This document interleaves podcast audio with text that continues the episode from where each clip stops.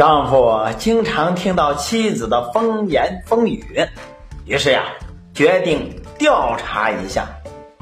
他呢，对妻子谎称出差，假装收拾行李，嘿，离开了家。到了深夜，他径直向家中奔去。奇怪，家门口站着一排男人。为了不打草惊蛇，他决定翻墙而入。可是呀，当他刚刚爬上墙头，就被一个男的给救了下来。那男的骂道：“你还想加塞儿？后边排队去！”